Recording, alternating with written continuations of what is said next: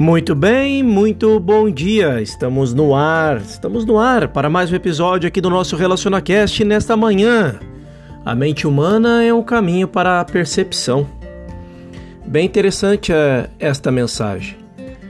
Um segundo ponto importante da mensagem do caminho infinito. Quero lembrá-lo se o caminho infinito é a principal obra de Joel Goldsmith. Faço você um convite para fazer a leitura deste livro Assim como nós temos aqui no nosso canal uma playlist falando sobre esse tema. Então, a mensagem do caminho infinito também está em desacordo com a maior parte do ensinamento do mundo metafísico. A mente humana não é um poder. O pensamento humano não é um poder, mesmo o pensamento bom não é um poder. Aqueles que de alguma forma tentaram curar com um bom pensamento humano testemunharão o fato de que ele não é um instrumento de cura muito grande. Se dependermos do pensamento humano de um prático, estaremos numa situação muito precária. Você sabe que muitos práticos, numa ou outra ocasião, têm demonstrado ser muito humanos. Se fosse este o caso, quando você precisasse de ajuda, como você conseguiria ajuda? Esta é uma pergunta. Se acontecesse de o prático estar dormindo quando o chamado chegasse, que esperança haveria para o paciente? Este é outro questionamento. Não, o pensamento humano não é um poder. O pensamento humano não pode fazer com que duas vezes dois se tornem quatro. O princípio da matemática estabelece este fato. O pensamento humano não pode violar o princípio da matemática ao fazer que duas vezes dois se tornem cinco. Os pensamentos de Deus não são os seus pensamentos, e os seus pensamentos não são os pensamentos de Deus. Quem de vós, com suas preocupações, pode aumentar a própria idade de um momento sequer? Esta é uma pergunta. Se o tratamento usarmos, se neste tratamento ou em um tratamento usarmos a mente humana para conseguir um coração, um fígado ou um pulmão saudáveis, possivelmente alcançaremos o nosso objetivo. Mas amanhã é outro dia, e por que um desses órgãos não poderia ficar doente amanhã, mesmo se a saúde hoje fosse recuperada?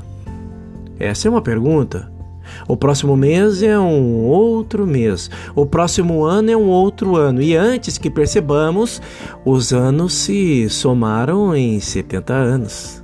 Depois disso, é claro, não não adianta rezar por um coração, por um fígado ou por um pulmão novos. É tarde demais. Mesmo a escritura nos diz, afirma-se que o estudo da metafísica impede a morte espontânea, mas o que é a morte oportuna? Esta é mais uma pergunta. Se você acreditar na oportunidade da morte, você pode rezar por um coração bom depois dos 70, dos 80 anos ou qualquer que seja a sua concepção de um período de vida apropriado? Esta é mais uma pergunta.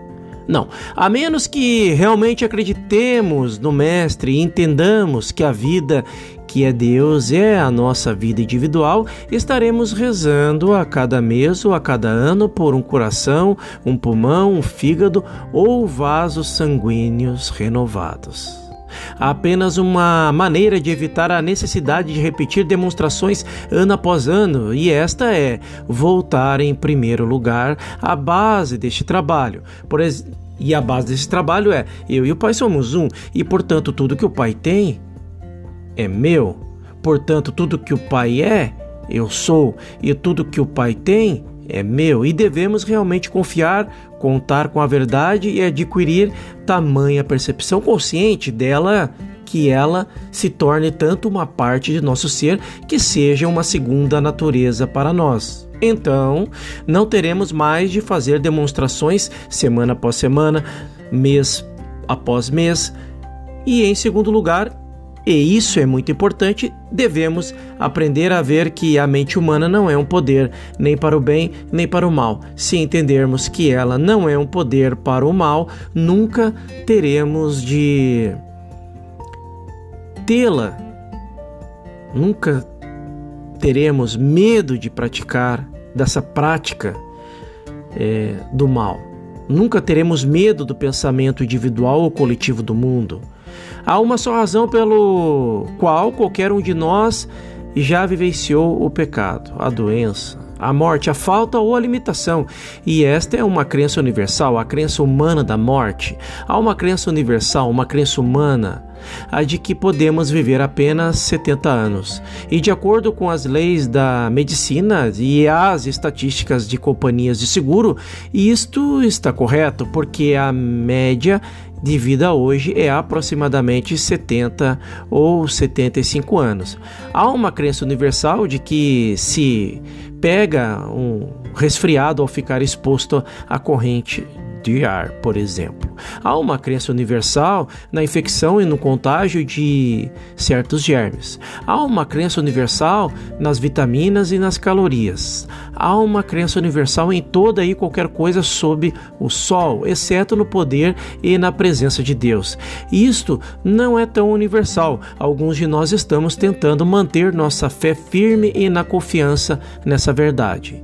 Se entendermos que a mente humana é um caminho para a percepção, não cometeremos o erro de tentar extinguir a mente humana, mas ficaremos muito gratos por tê-la para usar como aquele caminho.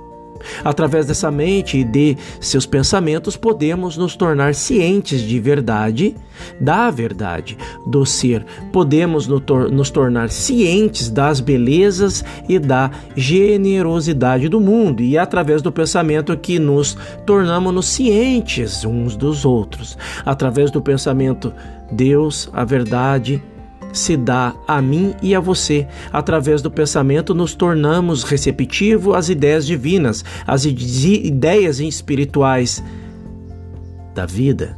Portanto, não estamos tentando negar ou eliminar o pensamento é, ou a mente humana, mas de preferência vamos utilizá-la como um desses caminhos dados a nós como a expressão harmonia, expressão harmônica de experiência diária.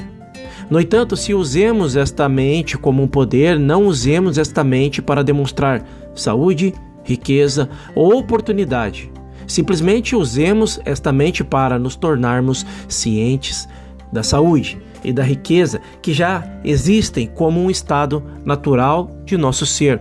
Este ensinamento não pode ser construído sobre as bases da velha metafísica, porque nenhuma preocupação vai causar saúde ou riqueza.